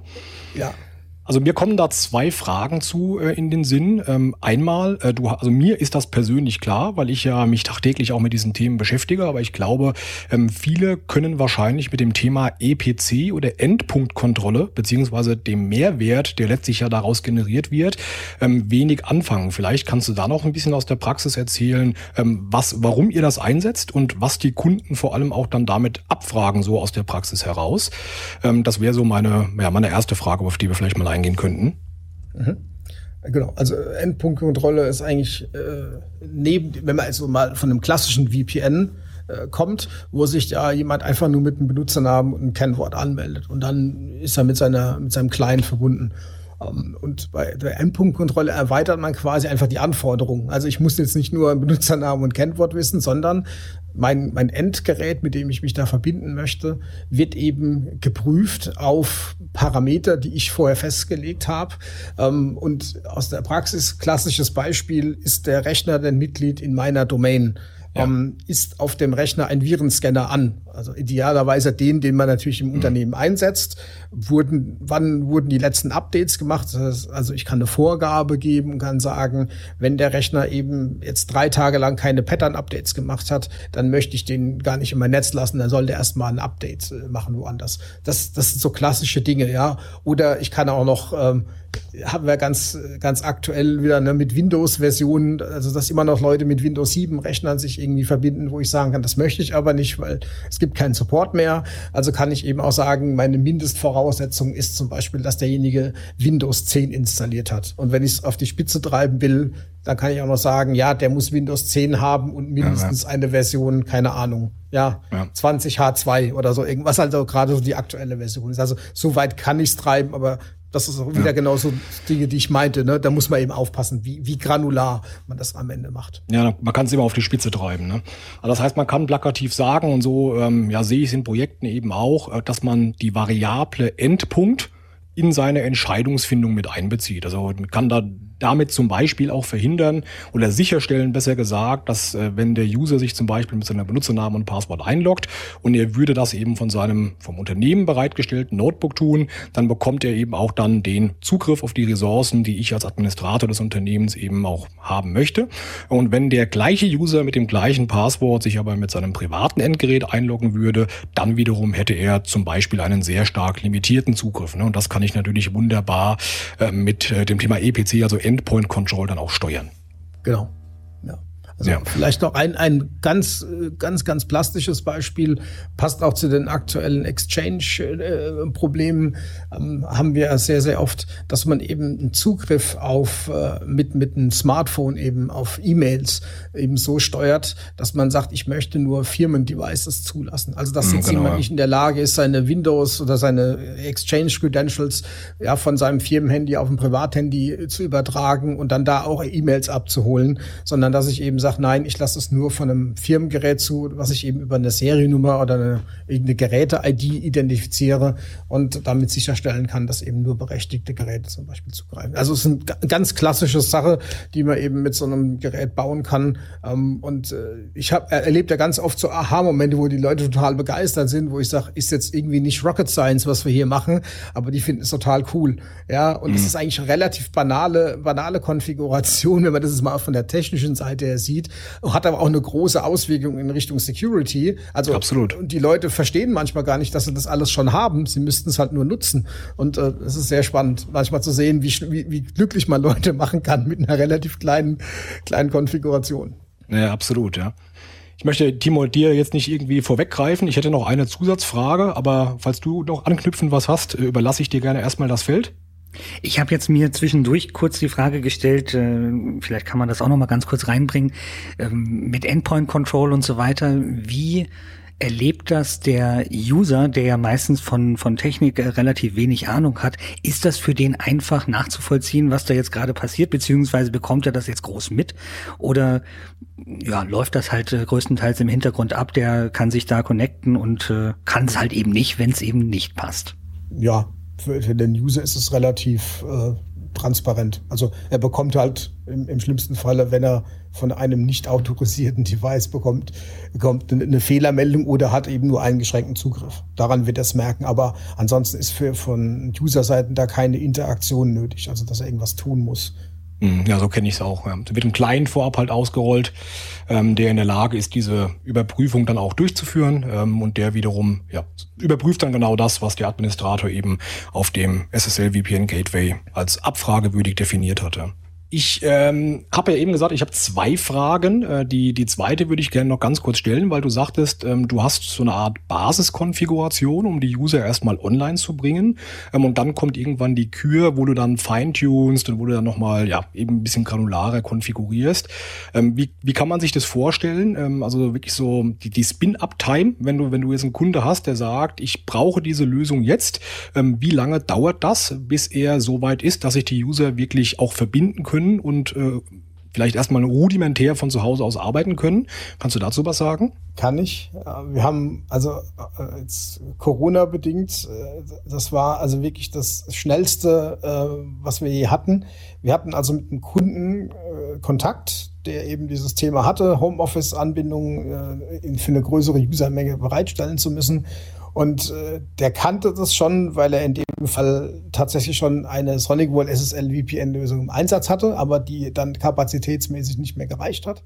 Ähm, das heißt, also der war schon, sage ich mal, ein bisschen vorbelastet, aber wir hatten dann äh, zu dem, für, die, für das neue System dann, haben wir irgendwie am Vormittag gesprochen, er hat am, am frühen Nachmittag das Angebot bekommen, dann kam die Bestellung und äh, nachts um elf lief das. Also es war nicht mal 24 ja. Stunden. Das war also klar, Extrembeispiel, äh, aber bei anderen Kunden, ich sag mal, wenn man das mit, äh, wie gesagt, mit anhand von Checklisten vorbereitet und äh, deswegen ist diese Kommunikation im Vorfeld so wichtig, mhm, sage ich mal, kann man das innerhalb von der Woche äh, eigentlich ohne Probleme umsetzen. Also wenn es schnell gehen muss, wie gesagt, an einem Tag, aber wenn man jetzt mit normalem Vorlauf und der Kunde muss noch was vorbereiten etc., denke ich mal, ist drei bis fünf Tage eigentlich ein recht gutes Zeitfenster, wo man sowas äh, umgesetzt bekommt. Mhm. Das war in dem Fall mit Sicherheit auch dann eine virtuelle Appliance, keine Hardware, gehe ich mal von aus, oder? Das war eine virtuelle Appliance, ja. War wahrscheinlich also muss, ja. Ja, war eigentlich die, wenn man mal jetzt auch da zurückblickt, hat sich das mittlerweile wirklich relativ stark etabliert, äh, ja, dass man mit ja. virtuellen Appliances arbeitet. Das ja, aus meiner Sicht auch. Ja. 80, also ja, an die 90 Prozent aus dem Bauch raus, ohne jetzt irgendwie mal nachgeschaut zu haben, würde ich sagen, ist virtuell. Ne? Ja. VMware-Basis oder sowas in, ja, in der Richtung halt. Da ist die Hochverfügbarkeit schon da, eben auf der Infrastrukturseite und dann ähm, das Ganze virtualisiert. Da entscheiden sich tatsächlich sehr, sehr viele Kunden für, ja. Ich würde, äh, Team, also gesetzt den Fall, Timo, du hast keine Rückfrage mehr, ähm, würde ich gerne ähm, thematisch ein bisschen äh, in einen anderen Bereich mit reingehen oder einen anderen Aspekt davon beleuchten. Äh, oder möchtest du anknüpfen dazu noch was? Hast du noch ein Thema, Timo? Nö, wir können direkt weitermachen. Danke. Okay. Ähm, ich hatte eben schon mal ein bisschen vorgefühlt ähm, mit der Fragestellung, wo wird dieses SSL VPN Gateway also nach, auf, auf Basis deiner Erfahrung betrieben? Äh, wird das klassischerweise im Rechenzentrum des Kunden betrieben und aufgesetzt oder ähm, nutzt man dafür eben auch ähm, Private ähm, Cloud-Umgebungen, wie zum Beispiel AWS, Amazon AWS oder Azure von Microsoft. Die Frage stelle ich deswegen, weil wir in unserem äh, Portfolio dieses SSL VPN Gateway eben in virtueller Art haben. Da haben wir ja gerade eben schon drüber gesprochen. Und das eben nicht nur so, dass ich selbst äh, beispielsweise unter VMware betreiben kann, sondern ich kann mir das ähm, als Template direkt in den besagten ähm, Private Cloud äh, Plattformen, also AWS und Azure, ähm, auswählen, ausrollen und dort betreiben. Das heißt, der Betrieb in meinem Netz fällt weg und ich habe das Ganze eben dann in der äh, Private Cloud. Ähm, haben wir einige Use Cases gerade so in dieser Corona-Anfangsphase, wo man festgestellt hat, hm, Internetbandbreite ist vielleicht ein bisschen ein Thema. Man hat vielleicht sowieso auch Nutzung von irgendwelchen Cloud-Applikationen noch mit drin. Ähm, vielleicht sind sogar schon Teile der Infrastruktur bei AWS oder Azure, ähm, so dass das dann auch naheliegend war, diese, diese Verbindung ähm, dahin zu schlagen und das Produkt da aufzusetzen. Ähm, man hat da auf der Basis natürlich sehr, sehr einfach die Möglichkeit zu sagen, okay, ähm, meine, mein SSL VPN Gateway läuft in der Cloud. Letztlich muss ich aber auch auf Ressourcen Ressourcen zugreifen, die in meinem Unternehmensnetzwerk ähm, ja befindlich sind. Ähm, und auf der Basis kann ich natürlich sehr, sehr einfach dann aus der AWS Cloud oder aus der Azure Cloud wiederum einen VPN-Tunnel ähm, zu meiner Unternehmensfirewall aufbauen und dann über diesen VPN-Tunnel ähm, auch aus der aus dem SSL VPN Gateway, ähm, das sich in der Cloud befindet, auf meine privaten Daten zugreifen. Hast du äh, Use Cases in diesem Bereich auch realisiert, Boris? Also wir haben die Mehrzahl ist tatsächlich noch wirklich ganz klassisch im mhm. äh, Firmenrechenzentrum. Wir haben aber jetzt schon tatsächlich den einen oder anderen Kunden. Es ist leider noch die, die geringere Anzahl, muss ich wirklich sagen, aber die genau auch sowas machen, die dann eben ja auch Ressourcen letztendlich in AWS äh, implementieren, also ihre Server oder eben irgendwelche Applikationen, die die, die, die Benutzer brauchen. Und äh, da haben wir dann tatsächlich auch schon so Systeme in, in AWS als Beispiel äh, implementiert. Ja. Aber das funktioniert deiner Erfahrung nach auch gut oder hast du Einschränkungen irgendwie?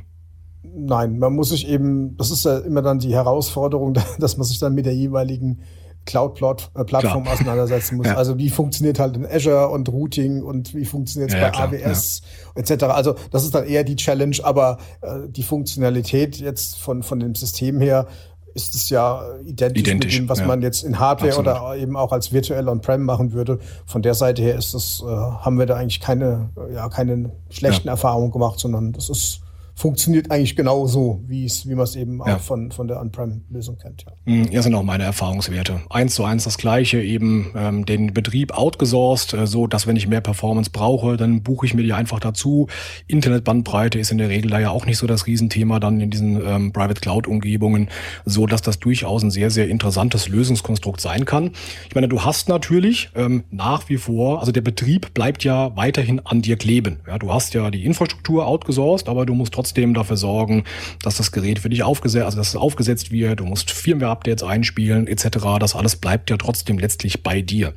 Weil ich habe die Frage mitunter aus einem Grund gestellt und zwar denke ich, dass es eben eine sehr, sehr gute Überleitung in die nächste Fragestellung ist oder Betrachtungsweise ist, beziehungsweise Option einer Verbindung für User aus dem Homeoffice ins Unternehmen ist, ähm, die sich letztlich ähm, Zero Trust nennt. Ich weiß nicht, ob du da auch schon Praxiserfahrung mitgesammelt hast. Das ist ein Thema, was ja äh, mittlerweile in aller Munde ist. Ich würde vielleicht an der Stelle so ein kleines bisschen mal ausholen, äh, wo der Unterschied äh, eben dann ähm, zwischen Zero Trust und der äh, eigens betriebenen SSL VPN Gateway Thematik liegt. Und dann können wir vielleicht nochmal drüber sprechen, ähm, ja, wie du die Zukunft von dieser Lösung so siehst, ob du selbst schon Schnittpunkte damit hattest und wie du das bewertest, Boris, wenn das für dich in Ordnung ist. Ja, klar, gerne. Ja. Also Zero Trust aus meiner Sicht, meine Definition ist erst einmal, ähm, das ist Remote Access as a Service. Das heißt, wird komplett in der Cloud als Dienst gehostet. Und zwar so, dass ich mir nicht mehr über den Betrieb Gedanken machen muss. Also so der Klassiker, es ist nicht so, dass ich mir irgendwo ähm, eine Cloud-Plattform anmiete und setze da irgendwie selbst ähm, irgendeinen Service auf, den ich selbst betreibe, sondern das ist genauso wie wenn ich eine Subscription für Dropbox zum Beispiel miete. Da kümmere ich mich ja auch nicht darum, äh, dass äh, ich Dropbox betreibe, sondern ich kaufe diesen Service und ähm, nutze eben das, was mir der Anbieter schon dementsprechend anbietet.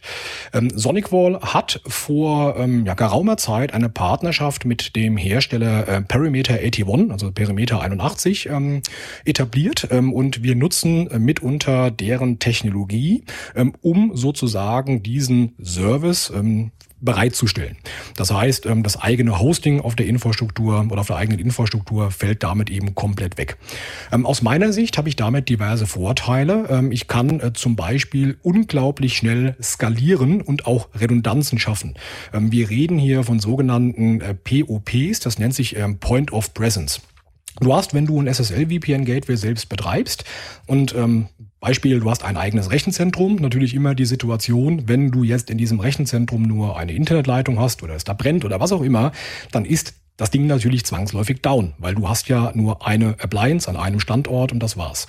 Du kannst natürlich ähm, in großen Umgebungen ähm, auch hingehen und kannst äh, mit äh, unserem ja, Enterprise SSL VPN Produkt sagen, ich ähm, teile das auf verschiedene Standorte auf, sogar weltweit betrachtet, wenn ich das möchte, bekomme ein zentrales Management darüber gestülpt etc. Aber damit bläht man natürlich den gesamten Projektumfang und auch ähm, das, was ich zum Betrieb dafür brauche und auch die Zeit, die ich brauche, um das zu pflegen und zu betreiben, äh, dementsprechend auf. Und äh, wenn ich jetzt äh, das als Dienst aus der Cloud heraus sozusagen nutze, ähm, kann ich einfach sagen, ich habe verschiedene, ähm, ja, ich sage jetzt mal Betriebsstätten, wo das für mich äh, betrieben wird. Ich kann das vorher auswählen, also kann mir multiple ähm, Point of Presence sozusagen auswählen und habe dadurch auch direkt eine entsprechende äh, Redundanz geschafft. Das ist aus meiner Sicht auf jeden Fall einer der Kernmehrwerte einer solchen Lösung.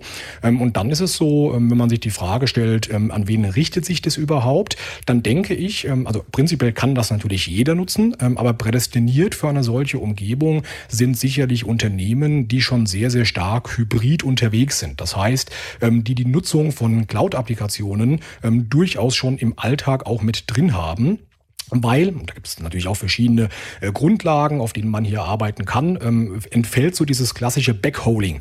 Das heißt, ähm, wenn ich jetzt eine SMA betreibe, also ein SSL-VPN-Gateway selbst betreibe ähm, und ähm, der User wählt sich jetzt zum Beispiel von seinem Homeoffice aus ein, dann landet er ja erstmal auf diesem SSL-VPN-Gateway und kommt wieder drauf an, es gibt ein bisschen technischer jetzt, ich kann Tunnel All oder Split Mode konfigurieren, aber wenn ich es wirklich sicher haben möchte, dann nutze ich in der Regel diesen Tunnel All Modus. Das heißt, alles das, was dieser User so Richtung Internet tut, läuft in diesen SSL-Tunnel rein, damit ich es dann an meiner zentralen Firmen-Firewall auch nochmal kontrollieren kann. Wäre natürlich dann so, wenn ähm, da ein hoher Cloud-Nutzungsanteil mit drin ist, habe ich eben dieses klassische Backholing. Das heißt, der User läuft erstmal in das Unternehmen über die SSL-VPN-Appliance mit rein und von da dann letztlich wieder raus zu den Cloud-Applikationen. Ich habe also einen ja, Hop mehr, einen Verbindungsweg mehr, der ja nicht unbedingt sein muss. Und das entfällt natürlich, ähm, wenn ich sage, ich ähm, habe das Ganze eben äh, als Cloud-Service prinzipiell schon mal gehostet, ähm, weil ich da ja schon in einer Cloud-Umgebung bin, wo von, von da kann ich dann einfach auf die anderen Applikationen draufspringen. Ja, ich kann natürlich auch bei einem SSL-VPN-Gerät äh, mit einem Split-Mode arbeiten und kann eben sagen, nö, das wird gar nicht alles in den Tunnel reingeschickt, sondern ähm, Cloud-Applikationen laufen direkt raus ins Internet und nur äh, der Bestandteil, der ins Firmennetzwerk rein möchte, läuft in den SSL-Tunnel rein. All das kann ich natürlich tun. Ähm, aber ich denke, dass das grundsätzlich ähm, eine, ja, eine Kundschaft ist oder ein, eine Umgebung ist, ähm, die eben mit diesem Thema Zero Trust und äh, Betrieb nicht mehr selbst ähm, dann auch konfrontiert wird. Ich denke, das ist äh, durchaus ein äh, zukunftsträchtiges Thema. Ähm, da wäre ich sehr daran interessiert, Boris, wie du das bewertest. Ja, du hast eigentlich schon ganz viele Sachen dazu gesagt, die ähm, im Prinzip im Rahmen der, der Pandemie als Problem dann im Nachgang aufgetaucht sind, nachdem man dann geschafft hat, die Leute alle irgendwie an die Firmennetze anzubinden. Ähm, der Klassiker ist, äh, man hat eben ja, Teams muss ja als, als, ein, als ein Beispiel, es kann aber auch irgendeine andere Videokonferenzplattform äh, sein, äh, wo man genau dieses Problem erzeugt, was du beschrieben hast, wenn man eben diesen kompletten Datenverkehr von dem Client erstmal in sein eigenes Rechenzentrum holt und von dort dann nach draußen wieder schickt. Ähm, die Applikationen mögen das nicht so. Vor allem, die brauchen relativ viel Bandbreite und ich belaste ja dann meine Leitung mehrfach dadurch. Und, äh, im, und im Regelfall ist es eben nicht damit getan, dass jemand Audio anmacht, sondern da wird auch noch Video angemacht. Ähm, und das ist vielleicht noch okay, wenn du irgendwie 20, 30 User hast. Aber wir haben das eben auch bei Kunden gesehen, wenn du da mit etlichen tausend Usern arbeitest, äh, die dann da schön bei Teams Video und Audio anmachen, dann hast du Bandbreiten, ähm, da musst du schon wieder gegenregeln, weil die so, so eine Anwendung die komplette Bandbreite wegfressen würde und der normale Geschäftsbetrieb ja. gar nicht mehr funktionieren würde. Also mhm ja, also von der Sache her, was du gesagt hast, mit diesem Backhauling, dass man davon wegkommt äh, und, und Zero Trust, sage ich mal, als es ist ja auch ein Bestandteil, was Gartner so schön SASI nennt, also genau. Äh, ja, da hinzugehen. Und ich sehe es so, dass man, wenn man jetzt mal so ein bisschen zurückschaut, was jetzt Microsoft gemacht hat mit Office 365, man hat klassische On-Prem-Applikationen in die Cloud bewegt. Und was eigentlich jetzt passiert ist, das passiert äh, das, das Gleiche oder Ähnliches passiert eigentlich jetzt mit Security-Lösungen. Das heißt also, ich ziehe Sachen von meiner On-Prem-Geschichte nach draußen in die Cloud, eben geschuldet diesem Hybridansatz. Also eigentlich haben die diese ja, Anwendungen wie Office 365 oder Salesforce oder was auch immer in der Cloud läuft, haben beflügeln eigentlich dann auch, dass man das mit seinen Security-Lösungen machen muss, äh, um genau dieses Backhauling zu verhindern, der, sondern der, der User macht eine Verbindung zu einem Cloud-Service und dort entscheide ich dann, geht er jetzt zum Beispiel zu seinem Teams-Call irgendwie zu Microsoft oder geht er über irgendeine Verbindung zurück in, in, in mein, mein On-Prem-Data-Center, weil ich da vielleicht noch irgendeine Legacy-Anwendung äh, hoste, die ich eben nicht nicht so einfach in die Cloud äh, portieren kann. Aber äh, ich sorge dann halt in dieser Cloud-Umgebung halt für die entsprechende Sicherheit, die ich vorher ganz klassisch eben bei mir on-prem gemacht habe. Also ich denke mal, der Weg dorthin ist, ist klar. Und also das ist so ähnlich wie was wir besprochen haben. Ne? Gehen die Leute nach der Pandemie wieder aus dem Homeoffice ins Büro? Äh, nein, werden sie nicht in dem Maße tun. Und genau das Gleiche wird passieren. Äh, diese Applikationen bleiben in der Cloud.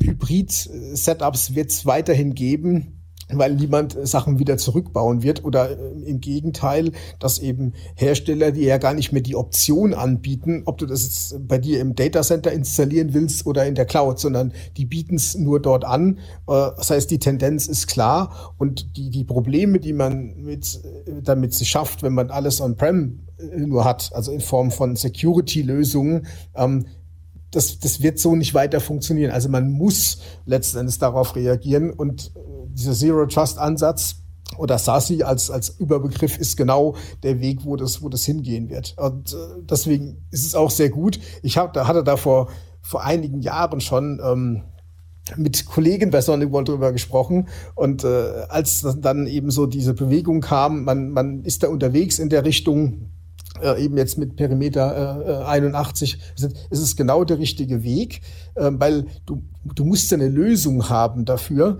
weil irgendwann wird sich das eben verschieben oder es wird sich eben langsam verschieben.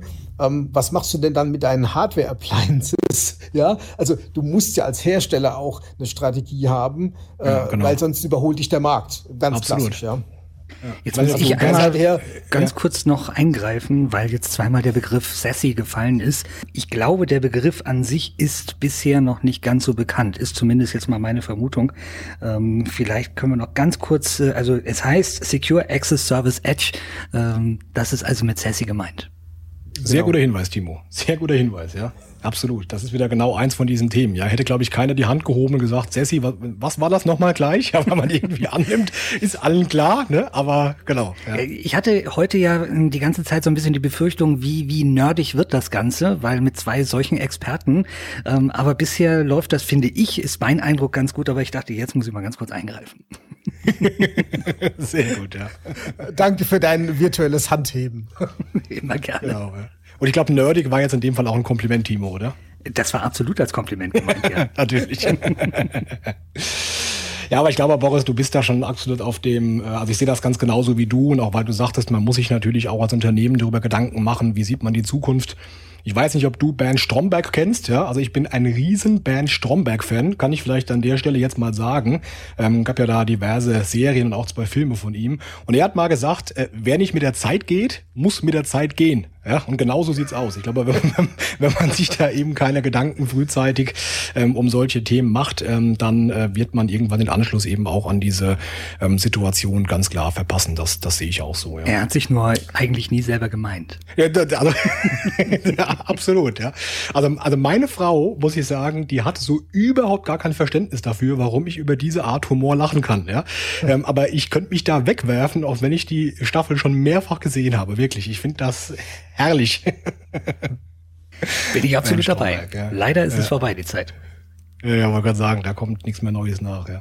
Aber ich habe auch immer so den Eindruck, er kommt dann aber auch, wenn er andere Rollen irgendwo anders spielt, ähm, kommt der Stromberg hier und da immer mal wieder ein bisschen durch, Christoph Maria Herbst. Also den Eindruck habe ich auf jeden Fall. Ich finde das ja, herrlich. So ich mag das total gerne, ja.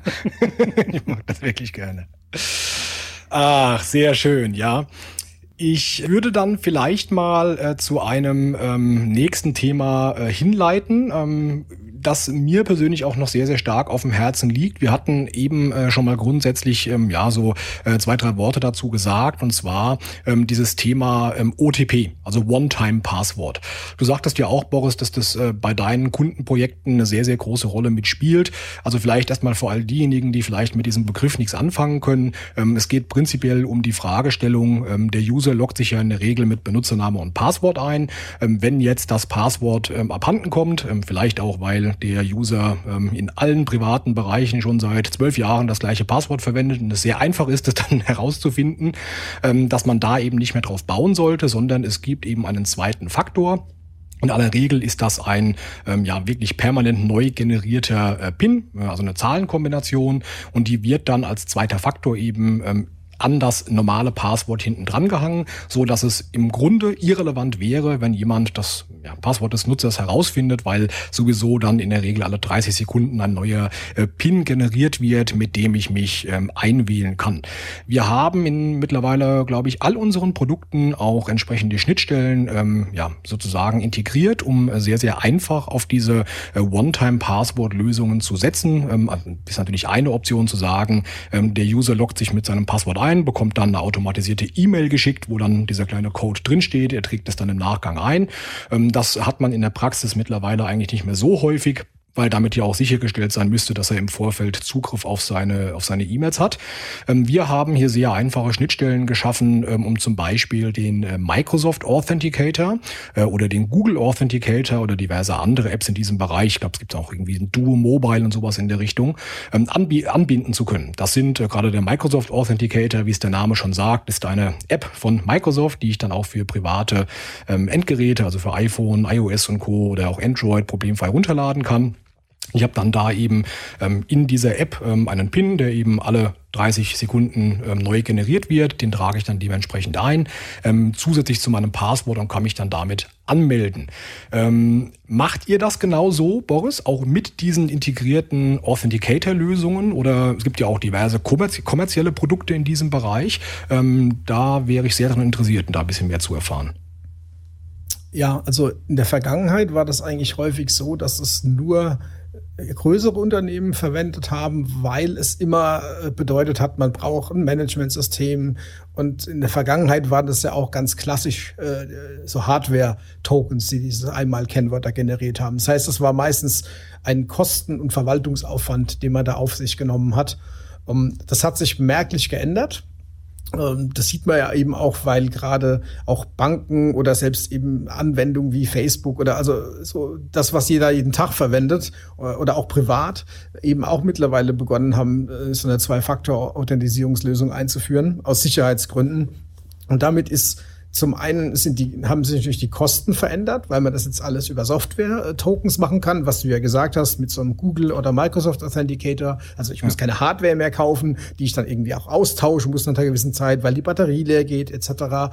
Und auch diese Hemmschwelle oder, oder äh, die, die, die Aufnahmebereitschaft oder die Akzeptanz der User ist natürlich auch äh, jetzt einfach viel größer, weil sie es eben kennen. Ja, das war in der Vergangenheit immer das Problem, dass man den Leuten dann erstmal erklären musste, was sie denn da tun müssen. Und heute kennen sie das sehr oft schon eben aus dem privaten Umfeld. Und dann ist es mhm. eben jetzt einfach nur ein weiterer Weg, dass man sich eben dann bei seinem Firmen-VPN eben auch mit so einem zweiten Faktor anmeldet. Also so diese Erklärungsnot oder dass man da Leute irgendwie groß onboarden oder abholen muss, ist da eigentlich äh, recht, äh, ja, ist einfach sehr, mhm. sehr viel kleiner geworden und damit natürlich auch einfacher, das einzuführen.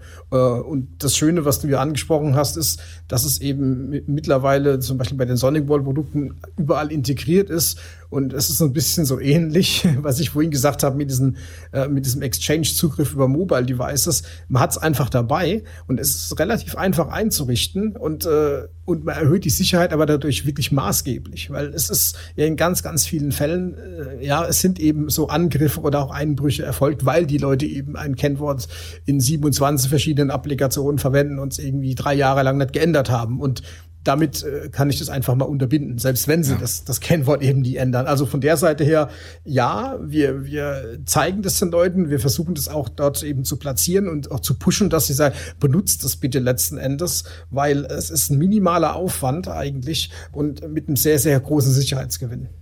Hm. Wie ist das aus deiner Sicht erfahrungsgemäß? Hat der User, der ähm, sein privates Endgerät verwendet, also klassisch Bring Your Own Device, sein iPhone, Android-Device äh, privat nutzt hat, ähm, ist der auch bereit, sich eine solche App zu installieren, um diesen Code zu generieren, oder ist das ähm, ein Diskussionsthema? Das ist oft ein Diskussionsthema, äh, aber ich denke, die Mehrzahl der Leute macht das, weil es sowieso ja hm. schon hat. Also es tut ja auch nicht weh, ne? es ist einfach eine App.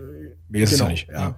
Genau. Also und oft haben sie ja schon so eine App. Also sie müssen sie ja nicht jetzt explizit oder exklusiv installieren, weil ja. jetzt der, der, ja, die Firma das haben möchte oder der Arbeitgeber das haben möchte, sondern sie haben es ja schon. Da ist es halt einfach ein weiteres Token in dieser App, äh, ja, was sie eben schon, keine Ahnung, für ihr Facebook oder Online-Banking oder äh, verwenden. Und dann gibt's halt einfach einen, einen Token mehr. Es gibt noch so ein paar äh, unverbesserliche, die dann sagen, nein, ich möchte keine Firmenapplikationen auf meinem Handy äh, privat installieren. Ähm, ja, oder, das hatten wir auch schon, dass eben Leute tatsächlich auch noch kein Smartphone haben. Mm, ja, also auch mit, gibt's auch, ja, äh, absolut. Ja, ist, ist zwar selten, aber trifft auch noch zu. Gut, äh, ja, dann muss man eben schauen, wie man ja. auf, auf andere Lösungen geht. Aber ich denke mal. Dann doch ein Hardware-Token an der Stelle dann, ja. Ja, oder halt dann per SMS. SMS, genau, ja, genau. ist dann auch so eine Option. Aber ich sag mal so, die, also wir sehen, die, die Bereitschaft und auch die Akzeptanz ist, ist deutlich, deutlich gestiegen im Vergleich zu, zu früher, weil es eben auch für, mhm. die, für die Leute handhabbarer wird. Also noch als, auch als, als kleines Beispiel der Vergangenheit, noch mit diesen Hardware-Tokens. Ähm, ich hatte es bei einem Kunden mal, wo wir das äh, im Gesundheitswesen, wo wir auch sowas eingeführt hatten und dann hatten wir irgendwann mal ein Problem und mussten was debuggen. Und dann hat nicht den Kollegen am Telefon, habe ich gemeint, jetzt müssen Sie Ihr äh, Token-Code eingeben. Sagt er, Moment, ich muss meine Frau anrufen. Warum müssen Sie Ihre Frau anrufen? ja, weil das Token zu Hause auf dem Schlüsselkasten liegt und die muss man das jetzt vorlesen. Da habe ich gemeint, na ja, so war es ja nicht gedacht. ja, ja, und äh, aber das war genau genau das Problem. Diese diese Hardware-Tokens waren eben einfach noch ein weiteres Teil, was man irgendwo haben musste. Ja, es wurde vergessen, der Hund hat's zerbissen, man wurde in die Waschmaschine gesteckt, man ist mit dem Auto mhm. drüber gefahren. Also ganz schlimm. Und heute hast du das ein Handy. Wenn jemand sein Handy zu Hause vergisst, der fährt zurück und holt es. Weil das einfach für ihn Würde so ich unterschreiben, ist, dass, ja. dass, er das dabei hat. Äh, und damit hat er auch sein Token immer dabei. Also deswegen ist es nicht mehr so ein Thema, wie ich muss demjenigen erklären, du musst es aber mitnehmen. Und äh, er hat sowieso dabei. Also ist es auch von der ganzen, ja, vom Deployment her, sage ich jetzt mal, zu dem, zu dem Benutzer hin viel, viel, viel einfacher. Und damit hm. ist auch die Akzeptanz einfach viel größer. Ja, jetzt haben wir, glaube ich, eine ganze Menge über Sicherheitsaspekte, über verschiedene Passwortmöglichkeiten und so weiter gesprochen. Wir haben in unserem ersten Podcast mal über unseren Threat Report gesprochen, der äh, vom letzten Jahr war. Inzwischen ist ja ein neuer rausgekommen. Vielleicht können wir da noch mal ganz kurz eingehen, äh, drauf eingehen, was denn da so vielleicht Neues passiert ist. Äh, Silvan, vielleicht kannst du uns da noch ein bisschen was zu erzählen. Ja, absolut, sehr gerne. Ich ähm, habe mir oder habe mich im Vorfeld umfangreich mit diesem Threat Report äh, beschäftigt äh, und habe mir einen Teilbereich rausgepickt, der aus meiner Sicht sehr, sehr gut in die ähm, Diskussion reinpasst, äh, die, die wir eben heute auch in dem Bereich Work from Home haben. Ähm, was nicht bedeutet, dass alle anderen Zahlen oder Infos daraus uninteressant sind, ganz im Gegenteil, aber ähm, sie würden so thematisch wahrscheinlich ein bisschen das verlassen, was wir hier gerade tun. Also grundsätzlich kann ich nur empfehlen, ähm, wir verlinken das auch mal in den äh, Show Notes hier von dem Podcast. Ähm, dann gerne einfach mal das Dokument runterladen und da ein bisschen durchschauen. Da gibt es sehr äh, viele interessante Informationen, äh, wie sich zum Beispiel grundsätzlich so die Verbreitung von Malware geändert hat, ähm, dass der Trend äh, mitunter eben sehr stark anhält, ähm, dass äh, eben äh, ja die Overall Malware, also die, die ich sag mal das Gießkannenprinzip nach wie vor weiter nach unten geht und dafür eben die deutlich äh, zielgerichteteren Bereiche sehr sehr starken Aufwind haben. Auch im Bereich äh, Crypto-Jacking zum Beispiel, also mit äh, dem ich sag jetzt mal Wegknapsen von irgendwelchen Systemressourcen, um zum Beispiel dann Kryptowährungen zu schürfen, dass da Angriffe stattfinden, ähm, gibt es teilweise wirklich hochinteressante Bereiche, in die man sich da auch einlesen kann. Aber der Teilbereich, ähm, den ich jetzt gerne hier noch mit reinnehmen würde, wäre die Fragestellung Forschung nach ähm, Encrypted Threads, also nach verschlüsselter Datenkommunikation. Es ist ja so, ähm, da haben wir eben ja schon drüber gesprochen, selbst wenn wir jetzt eine SSL-VPN-Verbindung oder auch eine IPsec-VPN-Verbindung aufbauen, verschlüsseln wir ja diesen Datenverkehr. Weil ich will ja sicherstellen, dass das, was ich auf der einen Seite reinschicke, eben auch A, so, dass es kein anderer sehen kann und B, auch unverändert auf der anderen Seite wieder ankommt. Jetzt ist es so, ähm, dass wenn ich mir mal anschaue, wenn ich im Internet surfe, ähm, dann habe ich zu einem ganz, ganz großen Teil ja beim Surfen oben so ein kleines Schlosssymbol im Browser drin. Das heißt, diese Verbindung ist eben per HTTPS beziehungsweise TLS verschlüsselt und geschützt.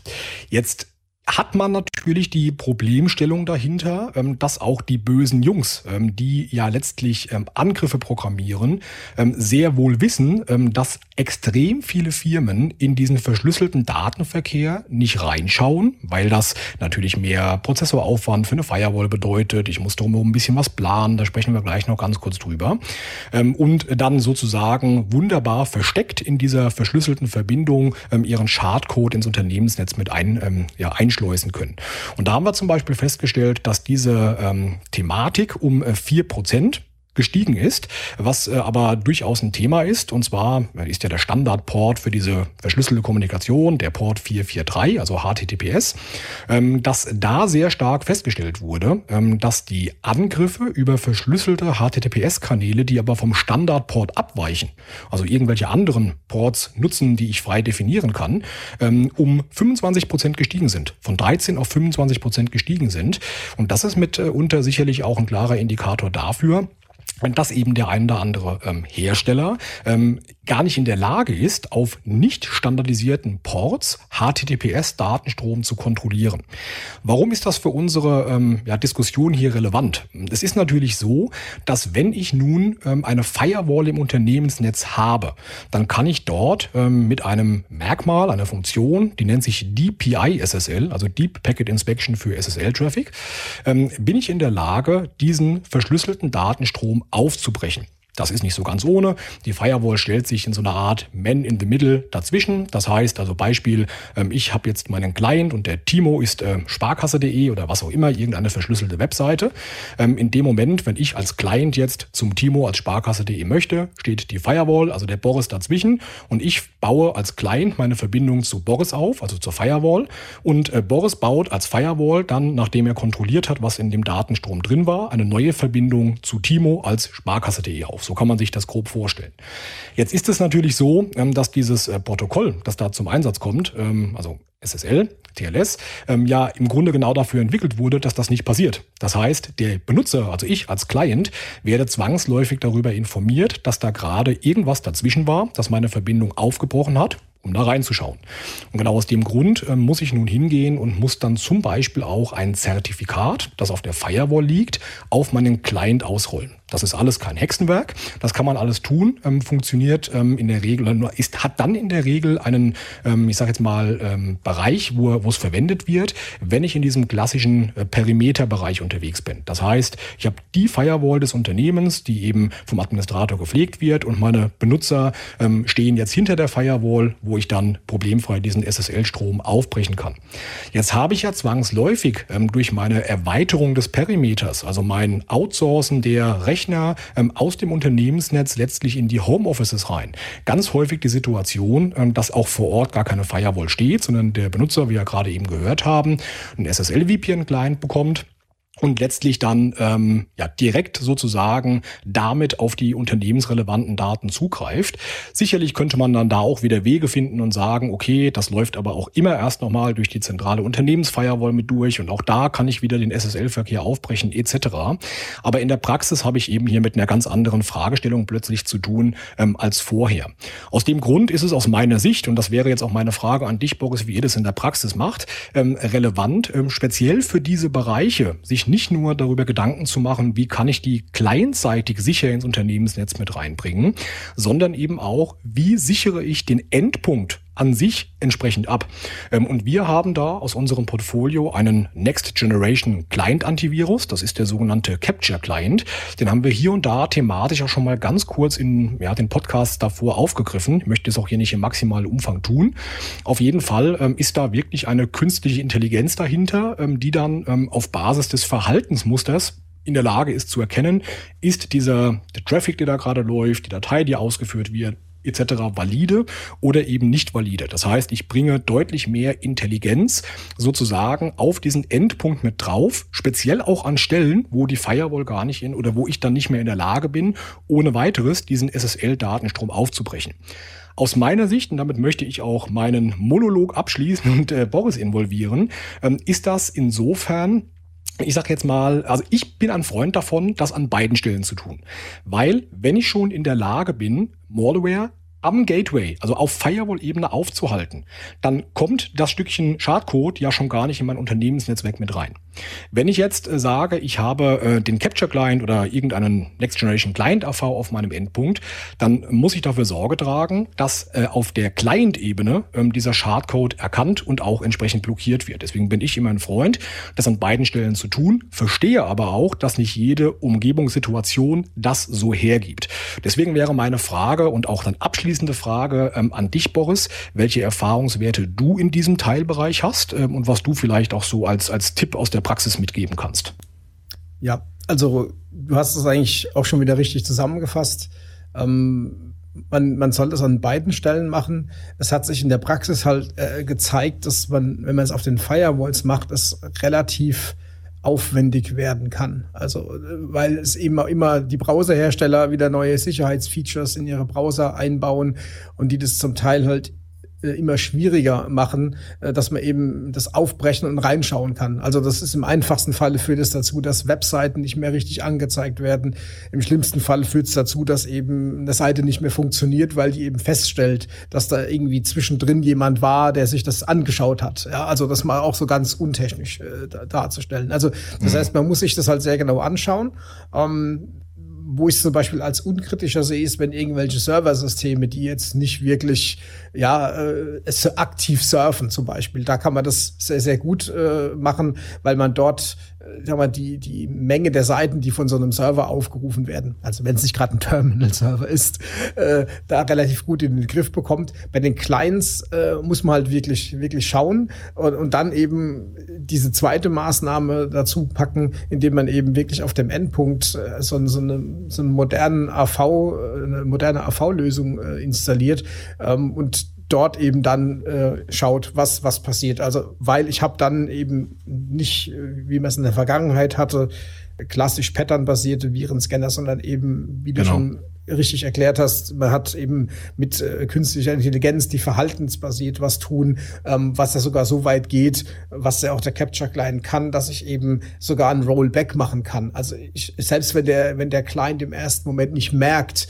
also da passiert irgendwie was. Also als Beispiel, da, da beginnt jemand Dateien zu verschlüsseln und der, der dieser äh, modern oder äh, ja Next-Gen AV-Client merkt es eben erst nach einer gewissen Zeit habe ich eben die Chance zu sagen, äh, dann kann ich es unterbinden und habe sogar die Möglichkeit, aber wieder an den Anfang dieser Attacke zurückzurollen und damit wieder mein Gerät zu bereinigen und es auch gleich aus dem Netz zu nehmen. Und so. Also es ist eine sehr, sehr spannende Geschichte.